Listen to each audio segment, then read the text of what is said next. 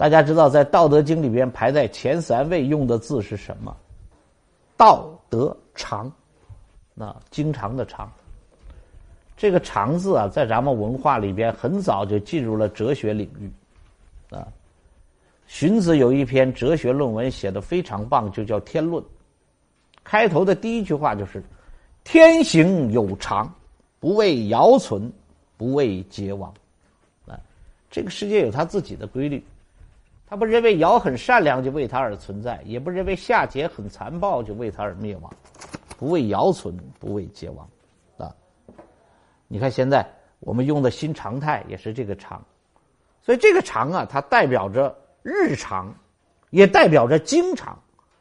日常它就跟我们很近，经常它就是规律，所以这个常就是常态，也是规律的意思。感谢您的收听。现推出韩鹏杰老师精读《道德经》深度解析课程，获取课程请关注公众号 a b a m 六九六，回复“韩鹏杰”三个字就可以订阅课程。